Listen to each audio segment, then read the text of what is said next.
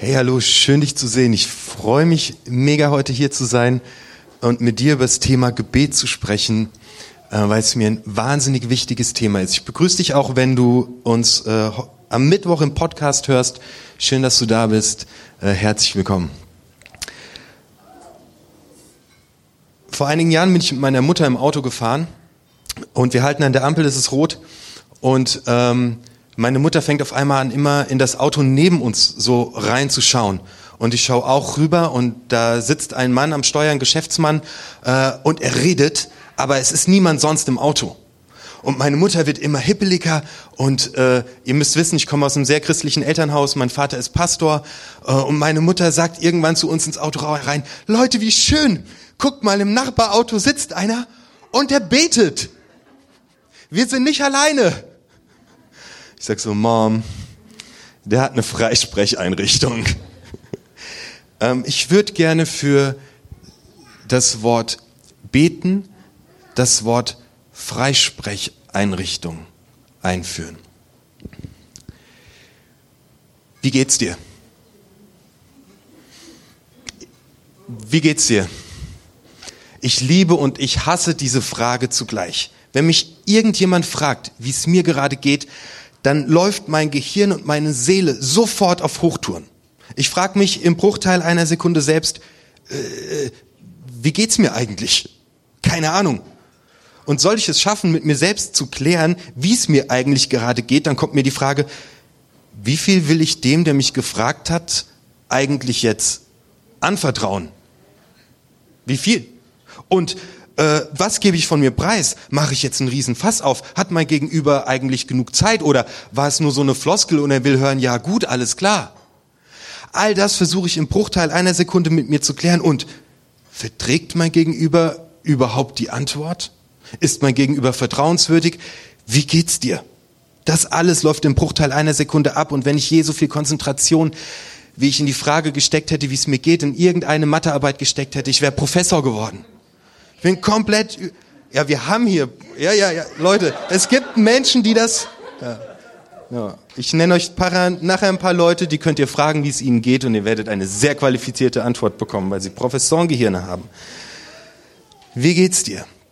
Es gibt nur ganz wenige Orte in meinem Leben, an denen ich feststelle, ich kann hier grundehrlich sein und mein Gegenüber verträgt auch, was ich sage und ich kann alles von mir erzählen und ich muss es nicht durch einen Filter laufen lassen, sondern ich kann ehrlich einfach ich sein. Und dieser Ort ist Gott. Bei Gott kann ich erzählen, wie es mir geht und wie es gerade ist. Und ich brauche nicht überlegen, ob er es verträgt oder nicht, sondern ich weiß, dass er mir zuhört. Ich brauche Orte, an denen ich frei sprechen kann. Eine Freisprecheinrichtung. Jemanden, der mich hört. Die Jünger von Jesus bewundern Jesus total für sein Gebetsleben. Und die kommen eines Tages zu ihm und fragen ihn, sagen zu ihm, lehre uns beten. So, bring uns das bei. Das heißt, anscheinend ist dieses mit Gott reden, ein Gebet absenden, in seiner Gemeinschaft sein etwas, das man lernen kann. Er sagt, und, und die Jungs, die das fragen, das sind richtig große Beter, das sind Jünger, das sind Juden. Die können alle Psalmen auswendig. Die haben Rituale, die beten dreimal am Tag. Die sind echte Bros. Die wissen, wie man betet. Und die fragen Jesus, sag uns, sag uns, wie wir beten sollen. Und Jesus sagt, betet nicht, wo es alle sehen. Macht nicht die schönsten Worte der Welt, sondern geht im Stillen zu eurem Vater. Ich möchte dir heute nicht irgendwie äh, drei Formen erzählen, wie man beten kann ähm, und was es alles für verschiedene faszinierende Formate gibt, sondern ich möchte dich heute einladen, mit mir auf eine Reise zu gehen, um zu lernen, ganz dicht bei Gott zu sein, möglichst oft mit ihm zu reden, seine Perspektive zu suchen, in seine Gegenwart zu gehen.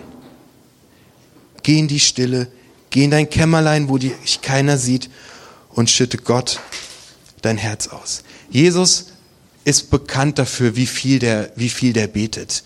Der, der geht ganze Nächte auf irgendwelche Berge und betet. Und die Jünger bewundern ihn halt einfach dafür. Deswegen sagen sie, bring uns das auch bei. Weil Jesus ist wahnsinnig schlagfertig. Es gibt eine Situation, in der eine Ehebrecherin zu ihm gebracht wird und äh, es wird ihm eine Falle gestellt. Sie sagen, was sollen wir mit ihr machen? Sollen wir sie steinigen oder sollen wir sie begnadigen?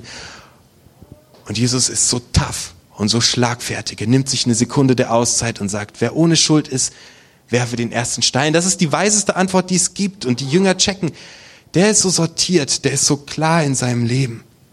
Der sagt zur richtigen Zeit das Richtige, weil er Zeit mit Gott verbringt. Gebet führt uns in die Ruhe bei Gott, aus der wir klar und kraftvoll handeln können. Ich möchte die Predigt aufhängen an dem Psalm, den der Amir gerade vorgelesen hat.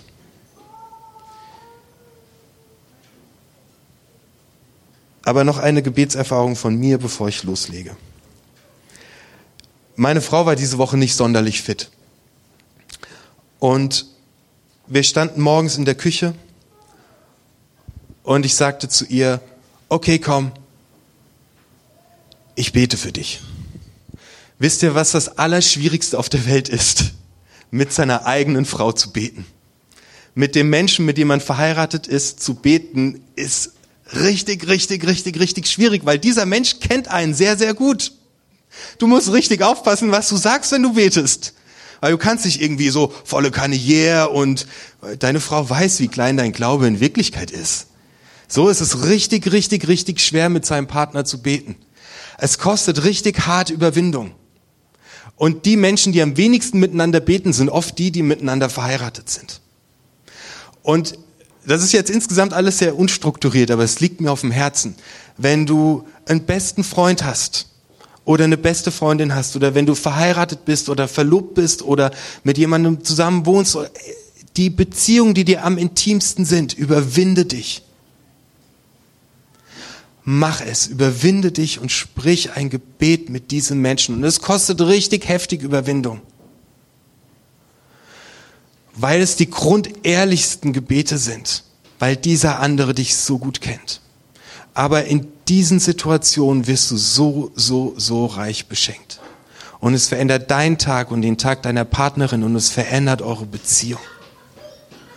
Mach es. Mach es auf jeden Fall. Am gestern am Samstag ging es mir dann überhaupt nicht gut. Irgendwie, ich habe schwarze Wolken gesehen. Wir standen in der Küche und ich sagte zu Sabrina, meiner Frau, Herr, heute musst du für mich beten. Und wenn jemand für dich betet, rückt es deinen Tag in eine andere Perspektive. Weil vorhin hat mir jemand eine Frage gestellt. Hier auf, auf der Karte Marlene war es, glaube ich. Also Marlene ist sieben, acht Jahre. Marlene, hi. Woher weiß man, wo Gott ist? In dem Moment, in dem wir beten oder in dem Moment, in dem jemand für uns betet, richten wir unseren Blick auf Gott. Wir, wir holen Gott in unsere Situation rein, um festzustellen, er, er ist die ganze Zeit da, aber ich habe ihn nicht gesehen. Ein Gebet kann deinen Alltag und dein Leben und deinen nächsten Schritt verändern, weil du auf einmal verstehst, dass Gott genau gerade eben und jetzt neben dir steht. Das heißt, es verändert die Perspektive. Psalm 139, Verse 1 bis 6. Herr, du durchschaust mich, du kennst mich bis auf den Grund. Ob ich sitze oder stehe, du weißt es, du kennst meine Pläne von ferne. Ob ich tätig bin oder ausruhe, du siehst mich. Jeder Schritt, den ich mache, ist dir bekannt. Noch ehe ein Wort auf meine Zunge kommt, hast du, Herr, es schon gehört. Von allen Seiten umgibst du mich. Ich bin ganz in deiner Hand dass du mich so durch und durch kennst, das übersteigt meinen Verstand, es ist mir zu hoch, ich kann es nicht fassen.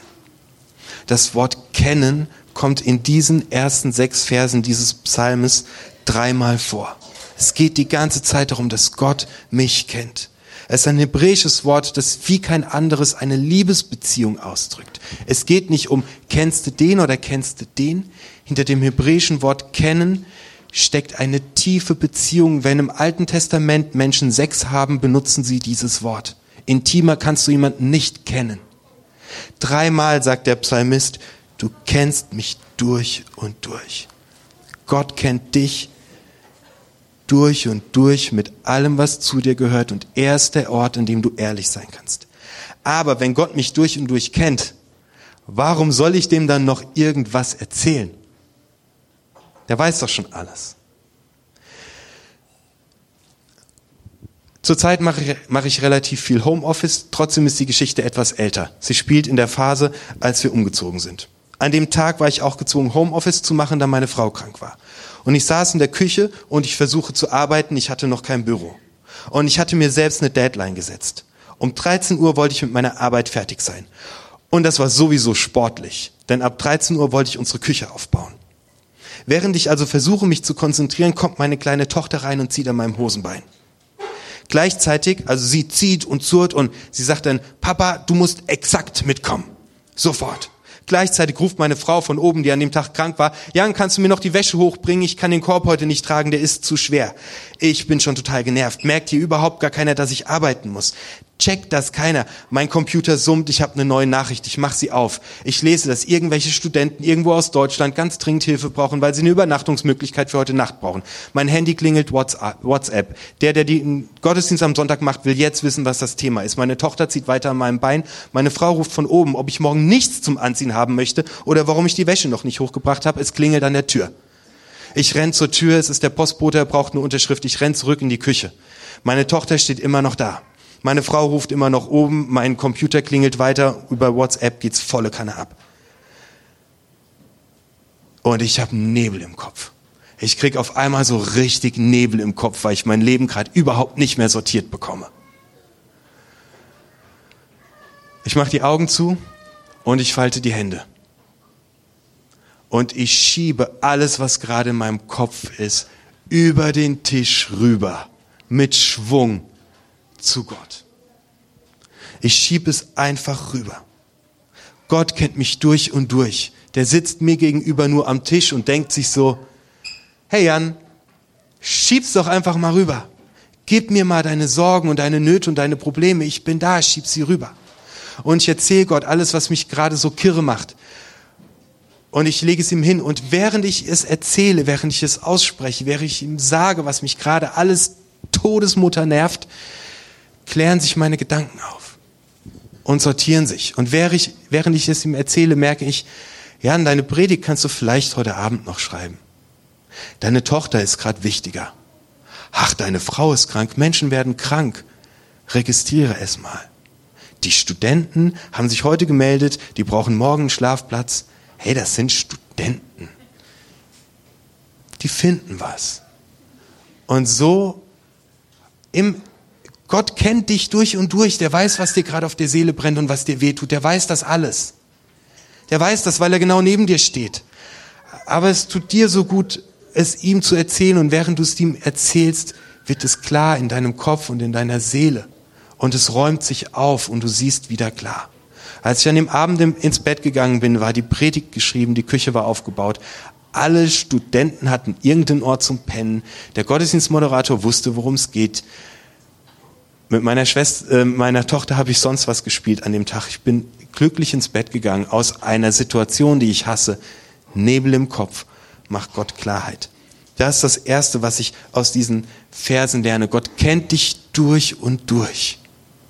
Teile es mit ihm und es wird klar bei dir. Dieser Psalm endet heftig und wer gedacht hat, ich spare das heute aus, der hat sich geschnitten. Psalm 139 ab Vers 19. Dieser Typ David betet folgendes und das steht hier in der Bibel drin. Gott, bring sie doch alle um. Amoklauf. Bring sie doch alle um, die dich und deine Gebote missachten. Halte mir diese Mörder vom Leib, wie ich sie hasse, die dich hassen. Deine Feinde sind meine Feinde, ich verabscheue sie. Der David haut hier so richtig, richtig, richtig raus. Gott ist ein Ort, an dem du raushauen kannst, was dich gerade richtig, richtig heftig nervt. Das, was dich, was dich, was, was, was, ah! Gott ist kein Gott, bei dem du nett und freundlich und Sonnenschein reden musst und der nur dein Sonntagsgesicht sehen will. Nein, bei Gott kannst du richtig lästern. Mal richtig ablästern. Wenn dir jemand die Vorfahrt nimmt, weil ich bin, ich bin ein, ein frommer Christ, ja. Wenn mir jemand die Vorfahrt nimmt, dann, dann, dann, dann schimpfe ich so ein bisschen vor mich her, so scheiße, und einen Mittelfinger so unterm Fenster, dass es nicht sieht. Und in der, in der, in derselben Sekunde in derselben Sekunde sage ich dann, oh Gott, oh, tut mir voll leid, ich soll nicht so über andere reden. Ich sag dir eins, wenn dir so ein Idiot die Vorfahrt nimmt, dann brüll, Gott, lass ihn an der nächsten Ampel geblitzt werden, diesen Idiot. Lass ihn gegen eine Mauer fahren, er soll sterben, Gott. Er hat es nicht verdient zu leben, tot ihm. Er fährt einen fetten SUV, mache es. Bei Gott kannst du deinen Hass und deinen Ärger und deinen Frust volle Kanne rausschieben. Der ist die richtige Adresse. Der ist die richtige Adresse. Die Juden haben eine Klagemauer. Dann kommt aber noch ein Gebet hinterher. David betet weiter. Durchforsche mich. Prüfe meine Gedanken und prüfe mein Herz. Lass deinen Frust bei Gott raus. Lass deinen Ärger bei Gott raus. Dein, dein Stress mit Kommilitonen, mit sonst wem. Und, und sag zu Gott, dass er die Bitte einfach durchfliegen lassen soll. Ja, mach es. Mann, es ist ehrlich, wir sind Menschen. Wer so nicht denkt, das glaube ich, nehme ich euch nicht ab. Bei Gott ist der ehrliche Ort, der richtig ehrliche Ort. Lass es raus. Und dann kommt aber das nächste Gebet, durchforsche mich. Und dein Gedanke, den Gott dir schenkt im Auto, ist auf einmal, dieser Typ hatte heute richtig hart Stress bei der Arbeit. Und sein Chef hat schon wieder gesagt, dass er länger machen soll. Aber sein Sohn steht am Kindergarten vorm Tor und wartet. Bete mal für ihn. Du betest für diesen Menschen, der dir gerade die Vorfahrt genommen hat. Das ist ein billiges Beispiel mit der Vorfahrt. Es passieren viel, viel schlimmere Sachen. Aber Gebet führt uns an den Punkt, dass wir grundehrlich sind, unseren Hass und Frust und Ärger rauslassen und dass Gott in uns was tut, unseren Horizont öffnet, uns prüft und wir anfangen für die Menschen zu beten, die uns so krass ärgern und verletzt haben. Und das verändert wieder einfach alles. Okay, das sind drei Sachen, die ich von David lerne. Ich lande langsam. Folgendes passiert heute noch im Gottesdienst. Wenn die Band gleich Musik macht und ihr könnt ruhig auch schon mal nach vorne kommen, dann hast du folgende Möglichkeit. Du kannst die ganze Zeit, während die Musik läuft, ein Gebet aufschreiben. Auf jedem Tisch liegt ein, ein Stift. Zettel sind im Raum verteilt. Wenn bei dir keiner ist, such dir einen. Und du kannst etwas draufschreiben, wofür, wofür du dir wünschst, dass gebetet wird. Du kannst deinen Namen drunter schreiben, du kannst es anonym machen. Und dann bringst du diesen Zettel einfach, während die Band spielt, hier vorne ans Kreuz und da steht ein Korb und dann legst du ihn rein. Wenn die Band später fertig ist, geht dieser Korb durch die Reihen. Und wer möchte, nimmt sich einen Zettel raus und kann ein lautes Gebet sprechen für das, was da drauf steht. Das ist das Erste, was du jetzt tun kannst.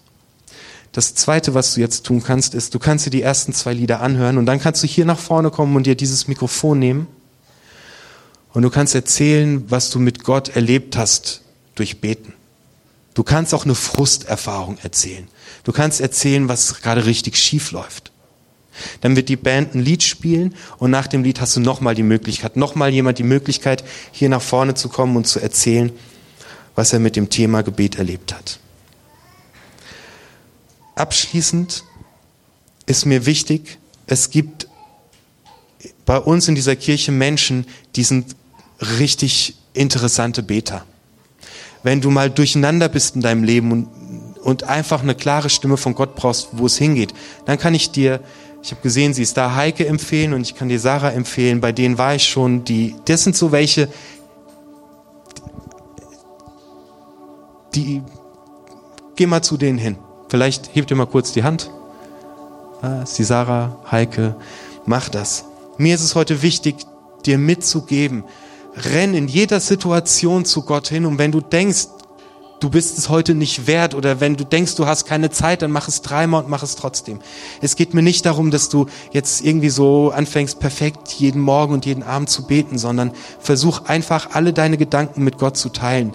Und ich verspreche dir, es verändert dein Leben und es verändert deinen Tag. Du kannst Gott 100% vertrauen. Der macht immer was. Und er hört dich immer. Und es verändert alles. Nimm die Sprache, die du immer sprichst. Falte vielleicht deine Hände. Hände falten bedeutet so, ich mache jetzt mal nichts, Gott. Jetzt erzähle ich dir, was abgeht. Eine andere Gebetsgeste ist, die Hände zu öffnen. So, ich gebe alles dir, Gott. Und ich brauche was von dir. Bete beim Autofahren Bete für Leute so oft du kannst. Und was mir heute besonders wichtig ist, ähm, spring ins kalte Wasser und bete mit dem Menschen, mit dem du am intimsten bist, mit dem du vielleicht sogar verheiratet bist oder eine Partnerschaft pflegst. Es äh, verändert alles.